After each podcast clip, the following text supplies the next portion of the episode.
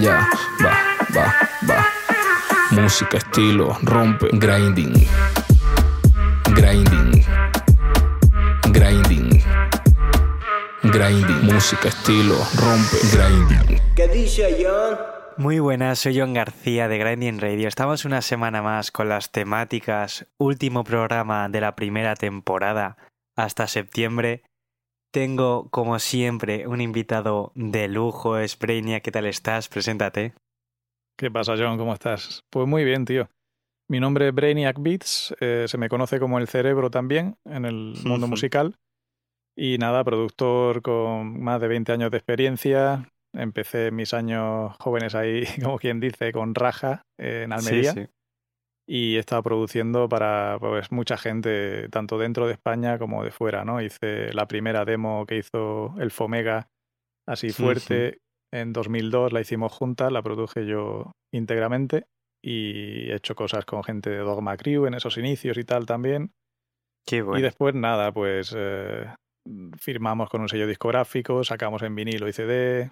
A mí también me ha gustado siempre sacar la música afuera y estuve trabajando con bastantes artistas del otro lado del charco. Y, y nada, pues he tenido la suerte de currar con gente a la que admiraba desde pequeñito. Recuerdo haber estado en un concierto de Smith Wesson flipando ahí, ¿no? Con estos Coco Bravas y tal. Claro. Y, y años después conocer a, a Tech y a, y a Steel y poder trabajar con Tech en bastantes temas. Y Qué bueno, fue joder. el que me introdujo a Maino, luego ahí en, en Nueva York. O sea que todo ha sido un proceso muy chulo y, y muy disfrutado, paso a paso, vaya. Hoy sí que, la verdad es que ya habíamos hablado de ti en Grinding, en alguna vez te habíamos mentado desde el programa de Almería, algún Sí. otro, y, y ya me habían comentado eso. Yo ya sabía, pero lógicamente llevo pues, desde pequeño escuchando cosas y te sorprende decir, hostia, tú pues esto lo, produ- la- lo ha producido alguien de España. Es una alegría.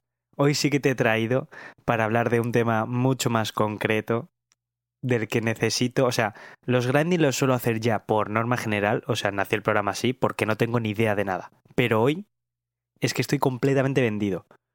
Quiero hablar de los NFT, que hasta donde yo tengo entendido es, eh, no sé, no sé el nombre, no sé ni, ni lo que significan las siglas.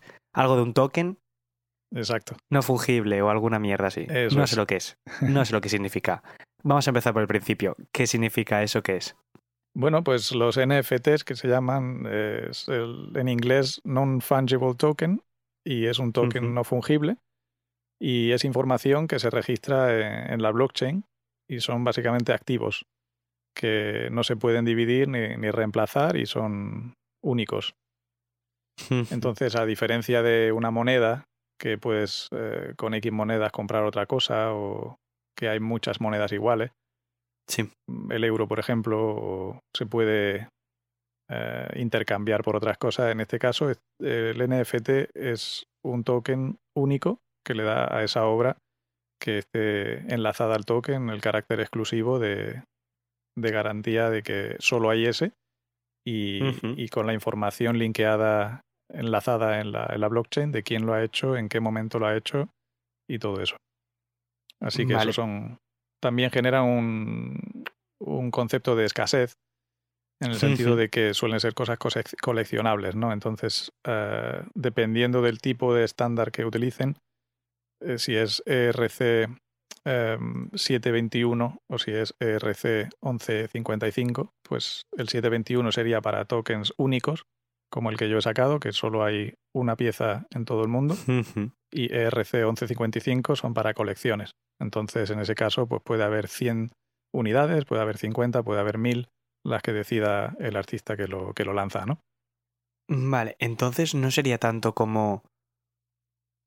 O sea, quiero decir, al principio lo estaba comparando quizás como una moneda única, pero sí que deberíamos compararlo más como una pieza, una obra de arte única, ¿no? O sea, no es tan así como una moneda que sirva para comprar otras cosas, sino como tú bien dices, es una pieza de coleccionismo que indica que es la, la primera, primerísima y en muchos casos única. Claro. Mm, Algo así. sí, más que una moneda, porque mucha gente al principio entiende que es una criptomoneda más, ¿no? Y, Claro. y no es el caso. En este caso es como una especie de certificado de eso, de, de- de ser único, de ser irreemplazable, eh, transferible, por supuesto, porque se puede pasar de un monedero a otro.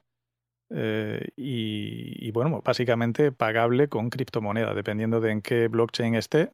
Si es en el blockchain de Ethereum, que es el de los más grandes a nivel NFT, pues sería con eso Ethereum, eh, ETH, que, Ujú. que su valor va, va fluctuando como toda criptomoneda y, y eso, pues básicamente hay mucha polémica, mucha controversia en estas cosas porque hay algunas blockchain que se basan en el proof of work, el POW, que digamos que generan, em, llevan más trabajo y son más lentos y eh, en teoría, en teoría, contaminan más, pero eso es muy debatible porque toda esta gente que está metida en criptomonedas y demás también Sí.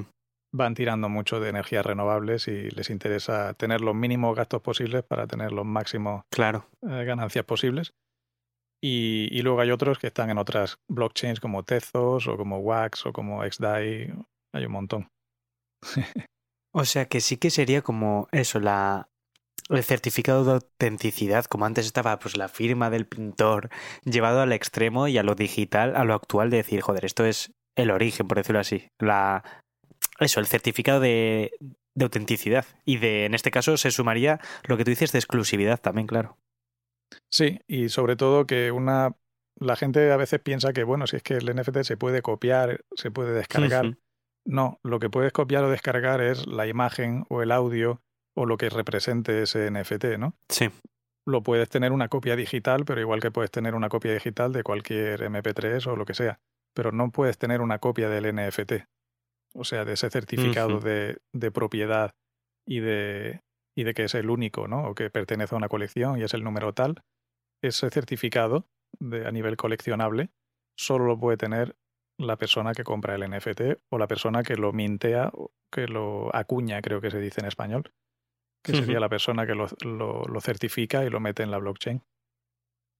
Vale, entiendo que sea algo reciente, no algo tampoco de 2020 ni 21. Se remontará años atrás esto, quiero pensar. Sí, el tema de NFTs lleva ya unos cuantos años y, y bueno, se ha ido explorando. eh, ahora es cuando ha sido el boom más fuerte en estos últimos meses, porque digamos que han empezado a venderse colecciones eh, de artistas. Por ahí te como- quiero ir. Claro, ¿Por qué ha pegado este boom de repente? Eh, ¿Se debe eso simplemente a una colección que se pone de moda, por decirlo así, que son muchas colecciones a la vez, por supuesto? ¿O qué ha pasado para que de repente todo el mundo estemos hablando de los NFTs? Bueno, pues como todo, cuando eh, la gente ve que se mueven grandes cantidades de dinero, entonces se le empieza a, a dar más valor, ¿no? Aunque sea ridículo, porque no tendría por qué ser así, pero así funciona nuestra sociedad, ¿no? Hasta que algo no vemos que alguien paga mucho dinero por ello, pues no parece Sí, que tenía valor antes, ¿no? Entonces, aunque el concepto de NFT ha estado ahí hace tiempo, eh, hasta que Beeple, por ejemplo, el artista este que mm, es bastante mítico en- a nivel de artistas digitales, vendió una colección a través de Christie's, una casa de, de subastas bastante famosa de arte, y la vendió por casi 70 millones de dólares, pues ahí fue cuando la gente empezó a decir esto mm, debe tener mucho valor y, y- y mucha gente empezó a saltar en ello, ¿no? Pero vamos que eh, los valores básicos del NFT son mucho más allá de, de poder sacar dinero, es mucho más eh, la, el, co- el concepto de, de eternidad que tiene algo que, que metes en un blockchain, por ejemplo, ¿no? Que va a estar ahí siempre para Claro. nuestros hijos y nietos, estará siempre ahí en ese blockchain registrado y, y por mucho que haya hackeos o que haya, mm, vamos, tendría que haber un cataclismo a nivel mundial para que todos esos nodos de la red de blockchain cayeran y, Claro, y claro. se perdiera la información.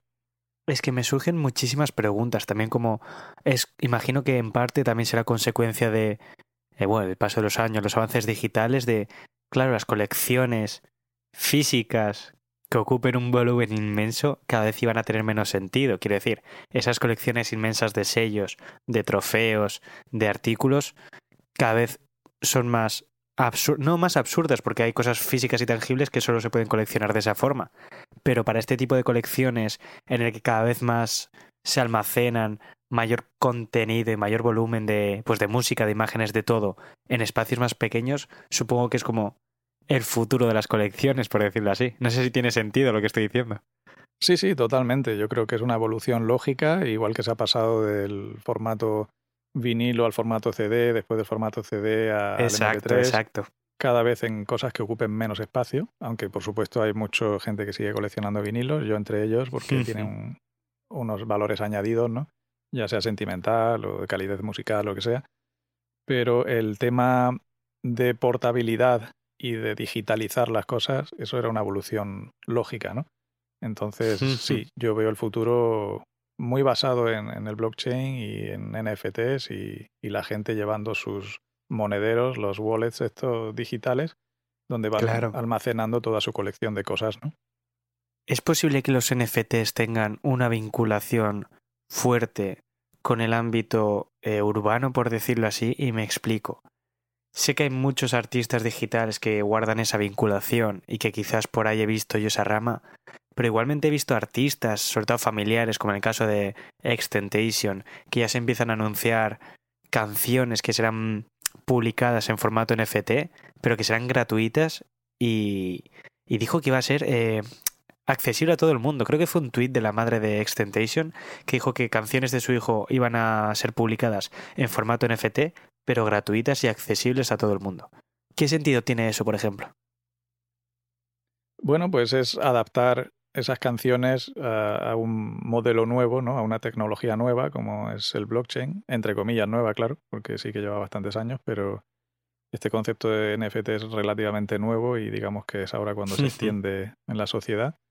Y, si es que yo creo que es la tendencia general, de hecho si ves está todo el mundo eh, adaptándolo y adoptándolo poco a poco, ¿no? Equipos de fútbol, de baloncesto, se están haciendo colecciones de, tarjetas de, de, básquet, se está haciendo... Incluso Jack Dorsey, por ejemplo, el, creador de Twitter, pues vendió su primer tweet como un NFT. Hostia, sí lo vi. sí, por 2,5 millones de dólares. Entonces, bueno, son cosas que para la gente que ha estado metida en la criptomoneda desde hace tiempo, sobre todo, y, y que han ido ahorrando y comprando diferentes monedas y demás, pues ahora pueden permitirse eh, coleccionar arte de, todo tipo, incluso aunque no sea arte, tweets o rarezas, ¿no? Pero ser el único dueño de ese tweet, pues para la persona que lo pagó tiene mucho valor, ¿no? Sí que creo que empieza a tener una idea súper básica de esto, pero por lo menos ya empiezo a entender lo que es, no como al principio. Sí que me gustaría que ahora escuchásemos a unos cuantos artistas que han formado parte de este mundo, ya sea vendiendo sus, sus creaciones o formando parte de alguna otra forma. Y después, por supuesto, quiero que ya nos metamos de lleno en, en esa publicación tuya, en ese NFT que has puesto a disposición, que me expliques a ver qué es, cómo lo has hecho, todo el proceso que ha llevado. Así que vamos a escucharles y ya de seguido me cuentas. Buenas, mi nombre es Alex, AP, AKJ Night Game. Produzco música urbana, pop, electrónica y cinemática y además soy ingeniero de mezcla y mastering. Vivo en el Hospitalet de Llobregat, al lado de Barcelona. Eh, soy profesor en SAE Institute y algunas otras escuelas y estudié ingeniería de telecos de imagen y sonido, entre otras cosas, por lo que me encantan las nuevas tecnologías y por eso estoy aquí hoy. El mundo de la blockchain y los NFT, por el nivel de complejidad tecnológica que tenían detrás, pues es un tema que hasta hace poco era bastante ajeno a la gente. Por suerte o por desgracia, últimamente hay tanta controversia con estos temas que, está hablando todo el mundo ya de ello. A nivel artístico, es innegable que cada vez el mundo digital está más presente. Mediante los NFTs eh, se pueden vender, transferir o obtener literalmente cualquier tipo de cosa, aunque lo más común hoy en día es subir temas musicales con un artwork o animación, vender merchandising, ediciones limitadas de coleccionista, etcétera, que además se pueden obtener en formato físico también, no solo en digital, que esto es uno de los temas que causa más problemas, ¿no? Mirando de cara un futuro próximo, se puede usar para la venta de entradas con algún o eventos con algún tipo de regalo exclusivo, hacer conferencias o encuentros rollo Clubhouse, ¿no? Que ahora está muy de moda en mundos virtuales y cosas así. Para mí mucha gente esto es un game changer total. Una de las cosas más positivas que creo que trae es que pone mucho más cerca a los artistas de sus seguidores. También para los artistas es un cambio bastante positivo porque elimina intermediarios y les devuelve mucho del poder de autogestión de sus creaciones artísticas y también, por qué no decirlo, pues también mucho del dinero que se llevan esos intermediarios. Eso hace que el contenido se pueda lanzar en periodos de tiempo más reducidos y sobre todo que esté mucho más especializado, permitiendo que se adapte a las necesidades de los seguidores pues con mucha más velocidad, ¿no? Digamos. Además, eh, si el contenido se va revendiendo y va aumentando el valor, podemos obtener un pequeño porcentaje de cada reventa como si fueran royalties. Por suerte, cada vez eh, utilizar este mundillo va siendo más fácil. Hoy en día, con una cuenta en un exchange para comprar la criptomoneda necesaria para pagar las tasas de creación de los NFTs, una cartera o wallet y una cuenta en un marketplace de NFTs, pues ya lo tendríamos todo y es tan fácil como subir el contenido como si fuera otra red social o aplicación a partir de ahí. Igual que ha pasado con las criptomonedas, eh, está en nuestra mano pues hacer uso de esto antes de que se convierta de nuevo en otra herramienta de las grandes empresas, así que ya sabéis, animaros. y nada, esto es todo, cualquier cosa me podéis encontrar en las redes como AP barra baja Night. Os parecerá increíble, pero esto no era por hacer publicidad de ningún producto, solo por compartir. Espero que os haya gustado y hayáis entendido un poco más qué es esto de los NFTs. Un abrazo familia y un placer poder estar por aquí. Buenos días, ¿qué tal? ¿Cómo estás? Aquí señor Guayaba o Ricardo Candal. Eh, muchísimas gracias por escribirme para lo de los NFTs.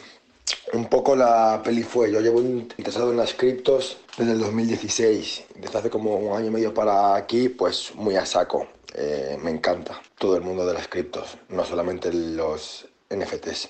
Y nada, empezamos una compilación desde Guayaba Records eh, llamada um, Crispy Cities, donde cada beatmaker iba a hacer un beat de House Lo-Fi con una ciudad animada por Jimmy, por Jimmy eh, para subirlo a Spotify y a YouTube y sacar una, una canción al mes. La primera fue de Medinem y la segunda fue, fue mía y quise darle eh, toda la estética um, cripto, Crypto Town. Y dije, bueno, pues vamos a sacarlo como NFT eh, para ver qué tal. Yo tenía claro que no quería sacarlo ni en OpenSea ni en Rarible porque primero que en estas plataformas al estar tan abiertas a todo el mundo pues hay más hay más estafas y que los verdaderos coleccionistas de arte NFT no se, eh, no se suelen fijar en estas plataformas. Suelen ir más a, a casas como, bueno, nosotros lo, lo publicamos a, través de, Make, de Co. Makers Place. Eh, también está Super Rare, Super, super Rare en, en español, o la más importante, Nifty, y hay alguna más. Estos son casas que se quedan un, el 15% de la venta del NFT, pero eh, a cambio lo, vendes como a través de su plataforma, por lo cual eh, tienes alcance a más coleccionistas. Yo sabía perfectamente que al hacer esto de CryptoTown no estaba orientado a nuestro público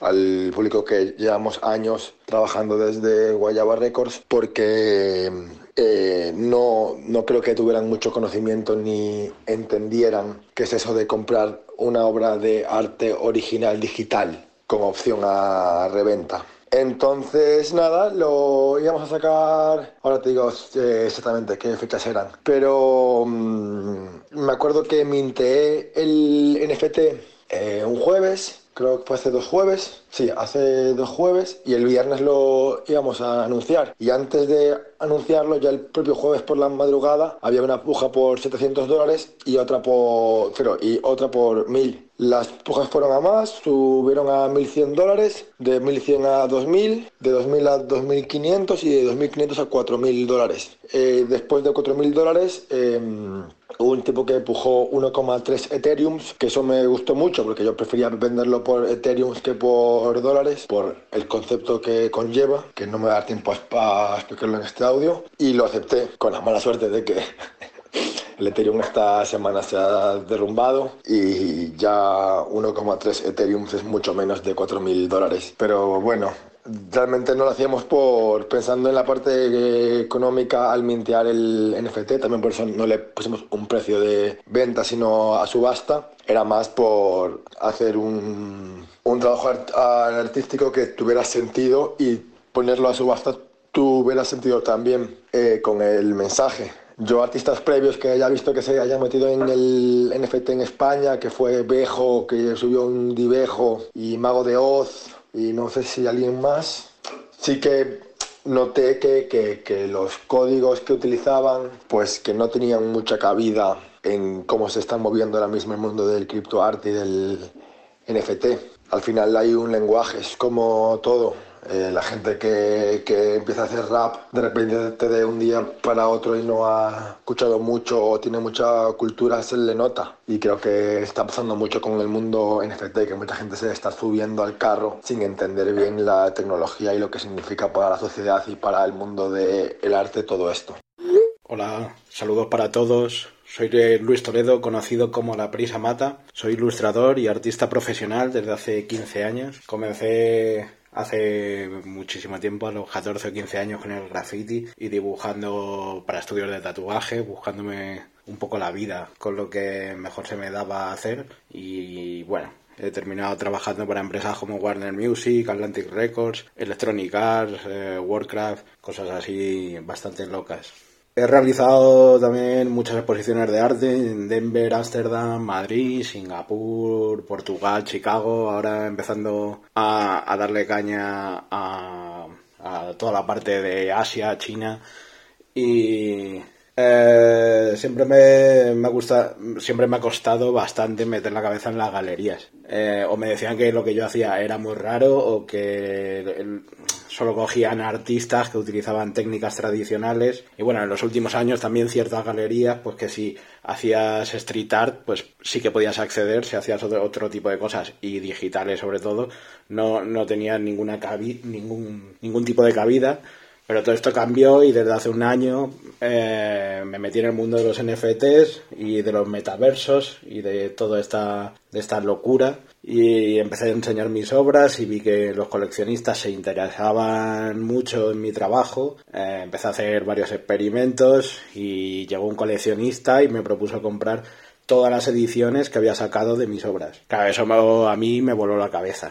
O sea, no tenía que enviar nada, no tenía que empaquetar nada, solo querían un JPG o varios JPGs en alta resolución de mi trabajo y por eso me iban a pagar un buen dinero. Yo no había vivido nada así en la vida. Mm, después de eso fueron muchas semanas de dormir muy poco, hubo yo no entendía muy bien todavía cómo funcionaba esto.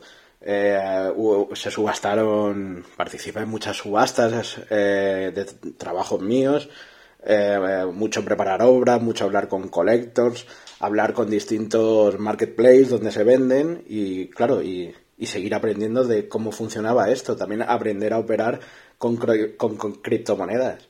Eh, claro, yo nunca me había metido en esos mundos. Entonces pasé dos meses pues durmiendo dos o tres horas al día y, bueno, doy gracias a ese, a ese momento y ahora lo veo todo con un poco más de perspectiva y empiezo a aprender un poco cómo funciona esto porque sí que sí que es un requiere una curva de aprendizaje un poco compleja y bueno y la verdad que, que, cuesta un poco entenderlo y, y, ver bien cómo, cómo funciona esto. Pero vamos a mí esto me está permitiendo vivir de mi arte desde la independencia, sin depender de nadie, sin depender de galerías, sin depender de empresas, sin depender de, de, clientes y em, ojalá esto pronto se implante también en, la música y en cualquier sector creativo. Porque, porque yo, según lo veo, ojalá esto sea el futuro. Tiene mucha pinta de que el futuro va a ir por aquí. Eh, no sabemos cuánto tardará, no sabemos cuándo dará el gran paso a, ser algo mainstream, pero vamos, si el futuro va a ir por aquí y poder vivir libres y tranquilos, ojalá que el mundo sea un mundo con NFTs. Un saludo para todos, eh, paz para todos y la prisa mata. Un abrazo. Perfecto, pues ya de vuelta. Cuéntame, ¿cuál ha sido tu papel ahora dentro de esto? ¿Qué es lo que nos traes? Preséntanoslo de la mejor forma que puedas y sobre todo para imbéciles como yo. bueno, el NFT en, en, general es un concepto que lleva tiempo el, el asimilarlo, ¿no? El, yo también al principio, cuando empecé a escuchar de esto, eh, empecé a, a, flipar y decir, wow, las posibilidades de esto pueden ser tremendas, ¿no? Eh, claro. Para una flexibilidad total. Pero tardé, tardé días en asimilar y, y desde que me enteré y empecé a aprender sobre ello en, en la aplicación Clubhouse, esta aplicación de voz, eh, uh -huh. pues empecé a escuchar en foros, en salas de americanos, después escuché a, um, alguien bastante pionero en el tema cripto en España que se llama Toxam, eh, es vale. un tío de Zaragoza que, que bueno, pues eh, conseguí hablar con él, entrevistarle en una de estas salas de Clubhouse y, y, a mí y a otros cuantos nos explicó básicamente en qué consistía todo esto, ¿no? A modo de entrevista, un poco como estás haciendo tú conmigo ahora mismo. y, y, de esa forma, pues descubrí bastante en profundidad cómo, cómo funcionaba. Y, y, nada, le dediqué varios meses hasta que reuní la información suficiente y supe un poco y planifiqué cómo lo iba a hacer hasta que me lancé a ello. No fue una cosa de decir, wow, esto es eh, claro. dinero fácil y me lanzo. De hecho, para nada, no tengo ninguna intención ni ninguna prisa de que esto se venda rápido. Era, sobre todo, eh, la única prisa que tenía era pues por ser el primero que puede, digamos, abanderar este concepto en el mundo hispano. Y, y aún así, vamos, me tomé mi tiempo de hacerlo bien y, y, como te digo, perfeccionando un poco el lanzamiento, ¿no? Así que nada, eh, el NFT que he sacado es una instrumental muy futurista y así bastante, digamos, cripto, si se puede decir eso como adjetivo, pero bastante eh, digital y bastante futurista, y se llama bloque vale. a bloque, y la ha llamado bloque a bloque por el tema del blockchain, un poco para simbolizar que, que, bloque a bloque o ladrillo a ladrillo vamos a ir construyendo un, una cadena de NFTs y de, y de cultura, al fin y al cabo, que va a cambiar las cosas para siempre, porque el concepto de blockchain lo bueno que tiene es que eso es eh, inmutable, va a estar ahí para siempre y va a ser sí. completamente trazable en el futuro. Ahora mismo todavía está un poco en pañales todo el concepto de cómo se va a hacer esa trazabilidad, pero en un futuro este NFT eh, alguien lo comprará y después ese alguien quizá decida coleccionarlo o quizá decida revenderlo y cada vez claro. que ese NFT se vaya revendiendo, yo voy a ver un porcentaje de esa venta. Hostia, en este caso, vale. claro, esa es una de las cosas más bonitas que tiene que no tenía el coleccionismo antiguo, digamos. Claro, yo sí que me estaba fijando en plan de tengo esto, tengo la copia original, la tengo, punto. No la, no la voy a compartir con nadie y esa me la quedo yo. Claro, claro, no, no, no había pensado en esa idea, claro. por decirlo así. Claro, mucha gente colecciona por, eh, por tema emocional porque ellos quieren tenerlo y otros coleccionan por, eh, digamos, especular con ese arte uh -huh. y después poder claro, ir vendiéndolo claro. conforme el artista va ganando eh, reputación o conforme ese arte, por ser simbólico de alguna manera, pues va ganando, va ganando valor, ¿no? Entonces lo... Perdóname, digamos también que se hace justicia con el artista, quiero decir, porque si eh, pongamos el caso de Basquiat, un, una mente grande de arte se compra 50 cuadros de Basquiat a 100 dólares en el momento que estaba antes de explotar. Basquiat va a ver, pues eso, 50 cuadros por 100 dólares, pero luego si él decide venderlos por 5.000 o por 100.000 o muere Basquiat por una sobredosis de heroína y el valor de esos cuadros se multiplican por 150 millones, él hubiese seguido viendo simplemente esos 50 por 100 dólares. Pero de esta forma sí se hace justicia, por decirlo así, con el artista, porque cada vez que se venda esa pieza, el artista va a ver cómo repercute eso en sus ganancias, ¿no? Exactamente. Y eso es de las vale, cosas vale, más vale. grandes que tiene esto y de lo que más me gusta y de lo más bonito. O sea, de hecho lo explico en la descripción del NFT que yo he lanzado, que me, me la trabajé un poco para que se entienda el concepto de, de eso, de poder hacer y construir un futuro más justo para todos los artistas, ¿no? En el que eh, generación tras generación puedan ir viendo cómo ese, ese arte gana valor y, y, y repercute a creador claro. o a la familia del creador, ¿no? Vale, vale, vale. Eso sí que no era. Esa concepción no la había cogido, no se me había ocurrido, claro, qué bueno. Claro, es que la cantidad de, como dicen en inglés, starving artists, ¿no? De gente que se está muriendo de hambre a pesar de haber creado obras increíbles, solo porque firmaron, porque firmaron el mal contrato o porque fueron a través, en el caso de los pintores de cuadro, a través de, de una casa de subastas que mm, le dio el dinero de esa primera venta y nunca le puso en contacto con quién le había comprado ese cuadro, sino que sencillamente le dijo, toma, nos han dado tanto por tu obra eh, y da gracias y nada más.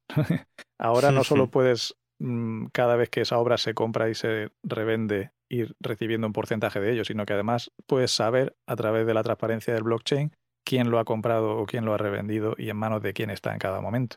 Entonces hay una trazabilidad total. La transparencia esa me parece increíble.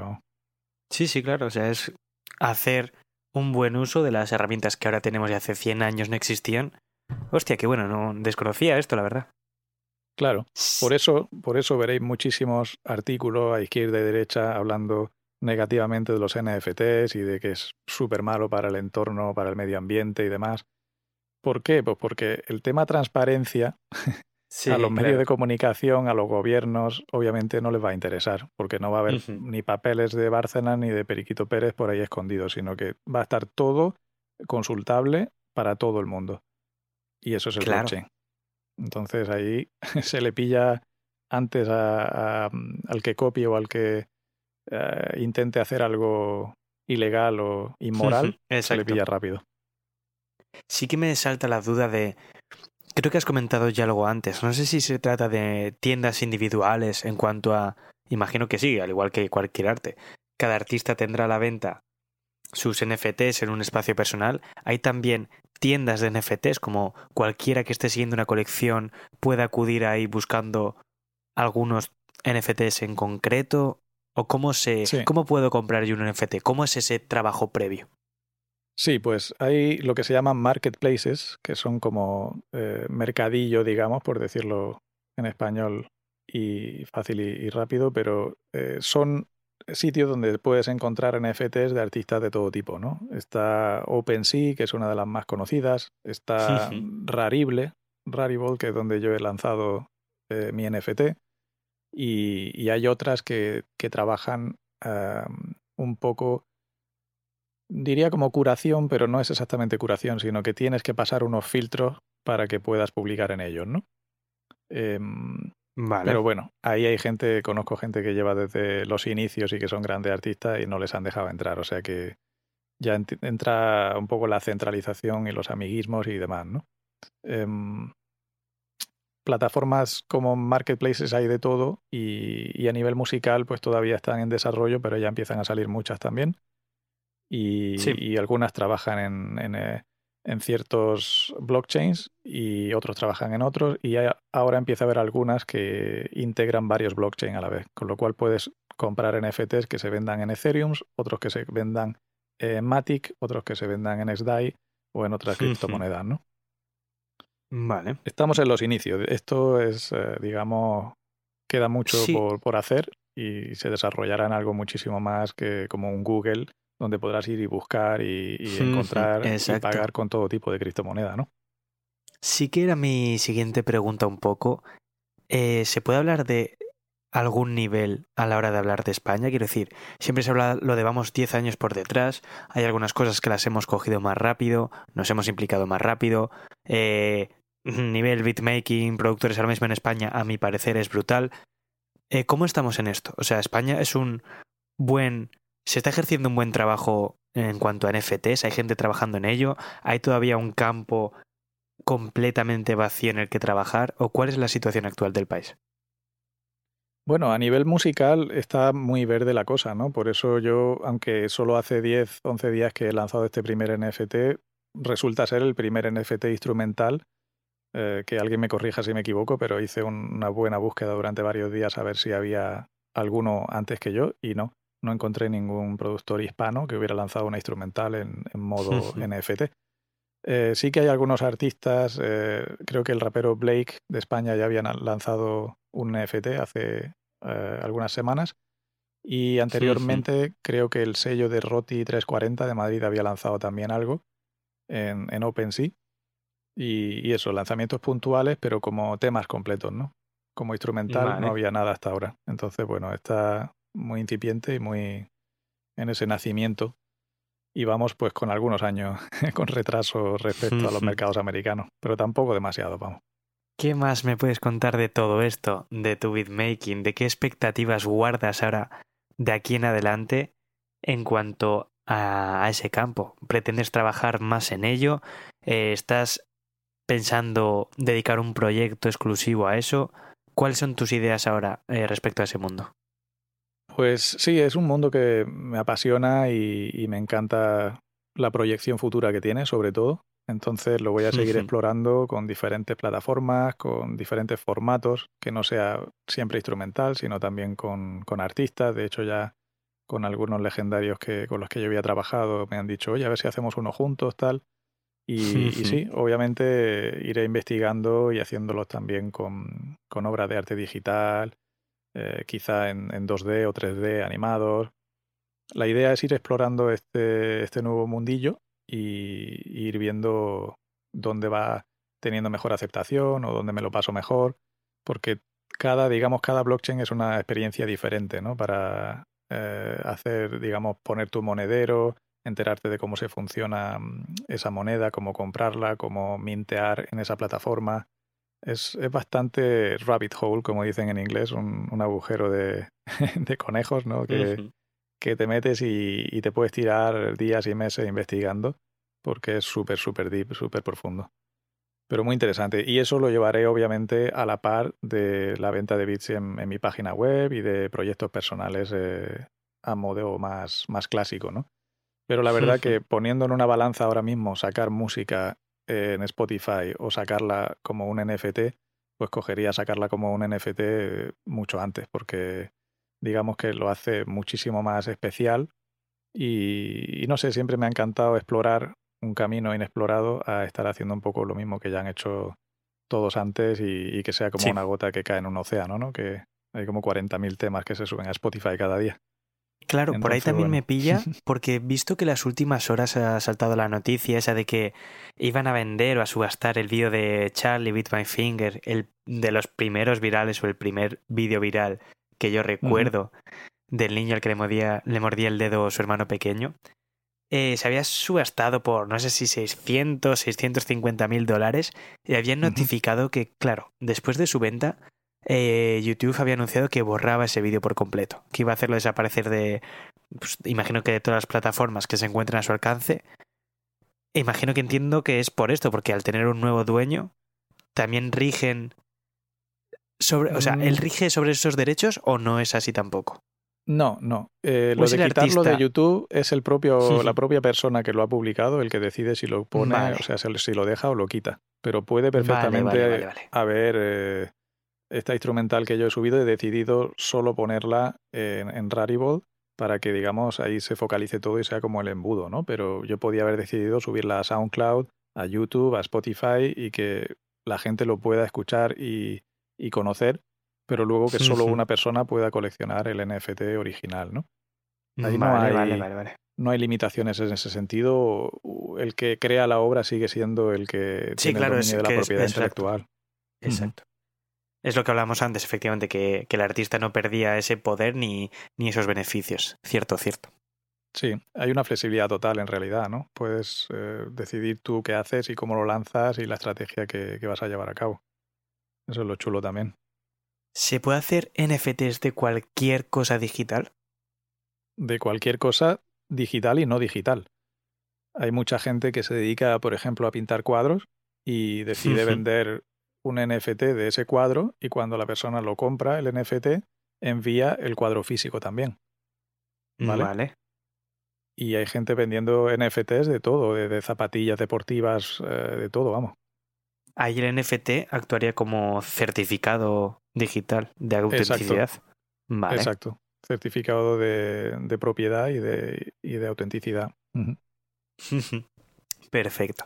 Pues la verdad que me has quitado un montón de dudas. Tengo ahora mismo la cabeza llena de cosas raras, no te voy a mentir. Pero Eh, la verdad que sí, sí me ha ayudado bastante para hacerme eso, un primer paisaje de lo que es todo este mundo. No sé si se te queda algo en el tintero, algo que quieras comentar de, de tu propio proyecto, cualquier propuesta, cualquier cosa que te falte por comentar.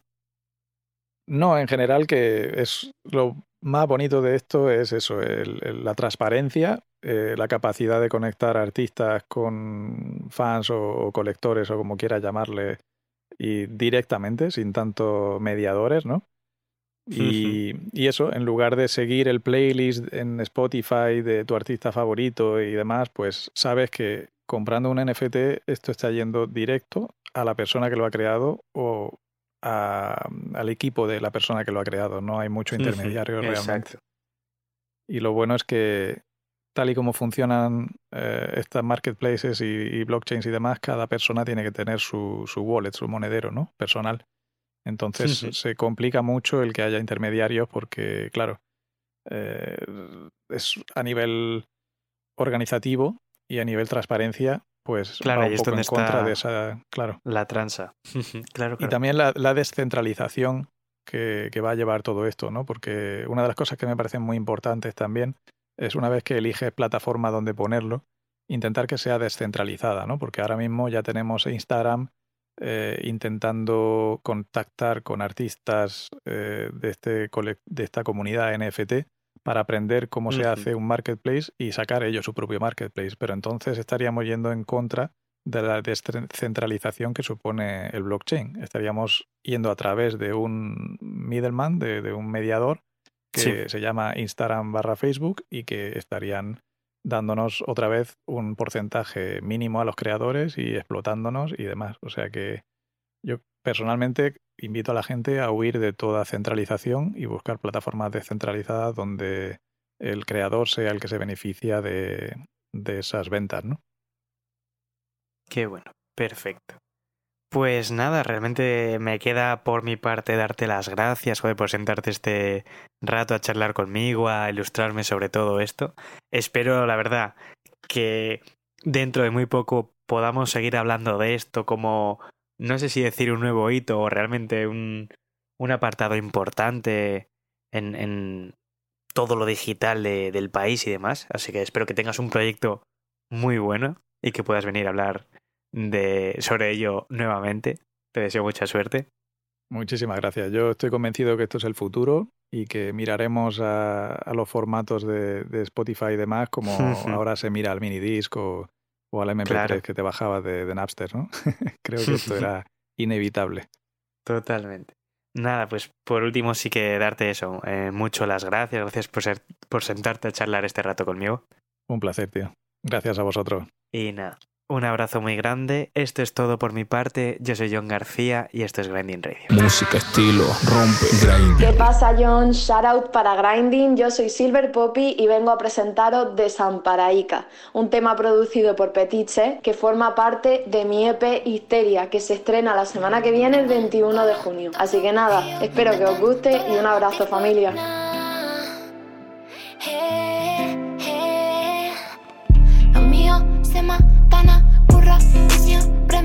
Desamparaica,